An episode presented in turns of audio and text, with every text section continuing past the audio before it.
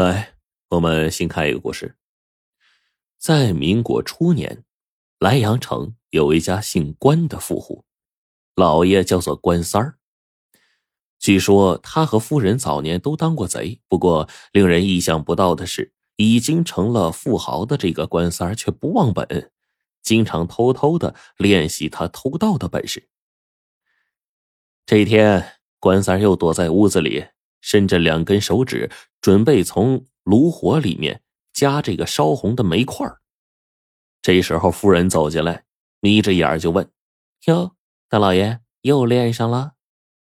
关三这手没停，喃喃的说：“谁能保证富一辈子呀？万一将来落魄了怎么办呢？找不到活路，没准儿咱还得当贼去。这就是勤学苦练的活儿。”怎么能随便荒废呢？夫人就笑话他说：“你呀，就是想过这个贼瘾。”关三儿吧嗒吧嗒嘴，抽了口烟。来，咱俩玩一把。夫人莞尔一笑，转身拎了个镶有玉石的手包，扭着腰向前踱步。关三儿立刻懂了夫人的意思，这是要玩戏钱呢。戏就是戏曲的戏，钱就是潜水的钱。江湖上通常把行窃归为四类：黑钱、白钱、细钱、高买。黑钱指的就是半夜溜门撬锁、翻墙入户；白钱就是指的是扒手、混闹市、窃财物，制造机会接近对方，轻轻松松的巧取宝物。是细钱，不花钱就能在商铺里买到东西，就是高买。细钱是其中最灵活的一种。关三儿稍一思索，计上心来，紧跟着夫人的步伐，肩膀一歪，夫人被蹭了一个趔趄。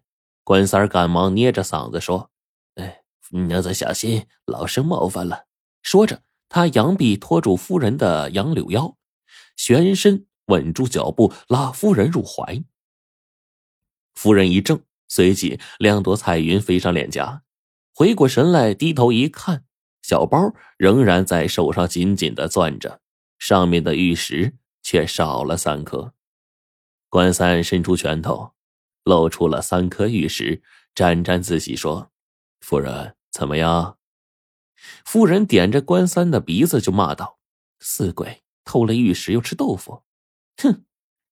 关三儿扬声大笑，夫人忙用手堵住关三的嘴，哎，小心让孩子们听到。话说关三儿有贼瘾，不是没有理由的。他是孤儿，本姓郑，名丢儿。八岁那年被京城神偷老妖精收为徒弟。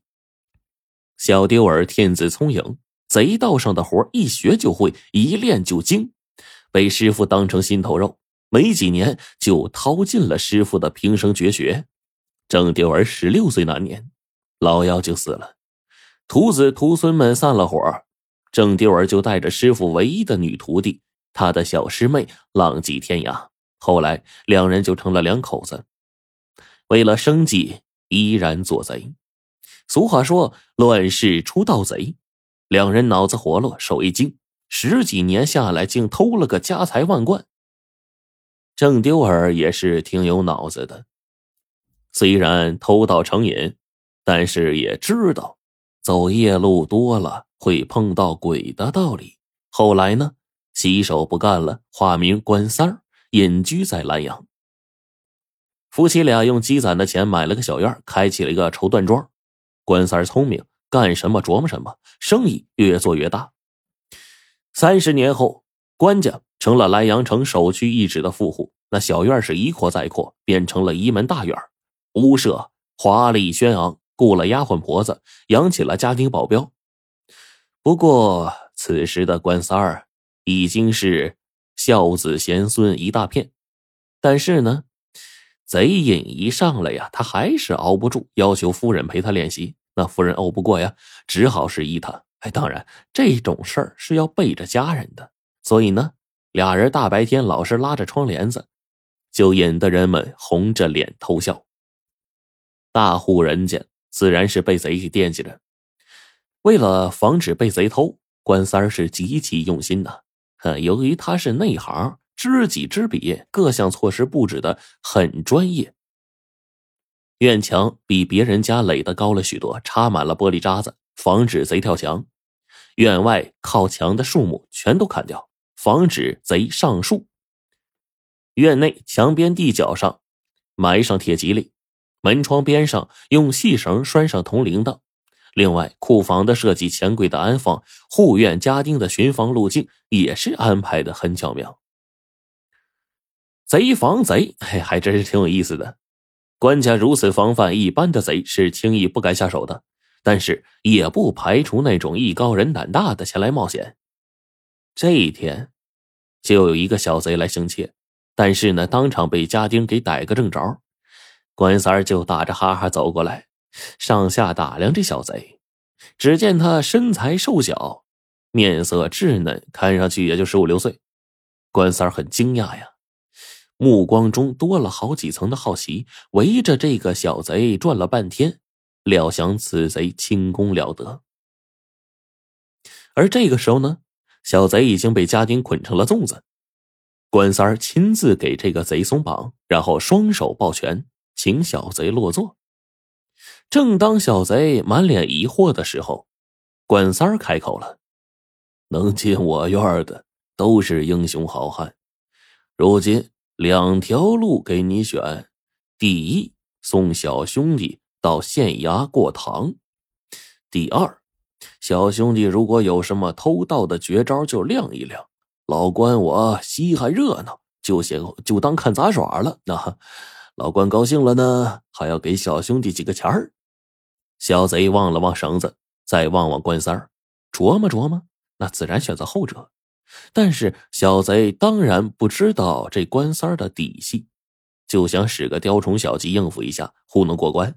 只见他随手捡起两个大铁球，托在手心，轻轻的一用力，两个白的发亮的大铁球顿时在他指尖急速旋转起来，足见手指的力道和灵活度。没想到，关三有一搭没一搭的瞥着，然后闭上了眼睛。小贼就看出来关三不满意了。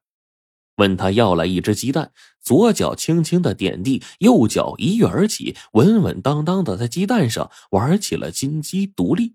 两个铁球照样在指尖急速的打着转这一招可是让关三竖起了大拇指啊，大叫了一声好，接着就问道：“小兄弟啊，轻功了得呀，敢问尊姓大名啊？”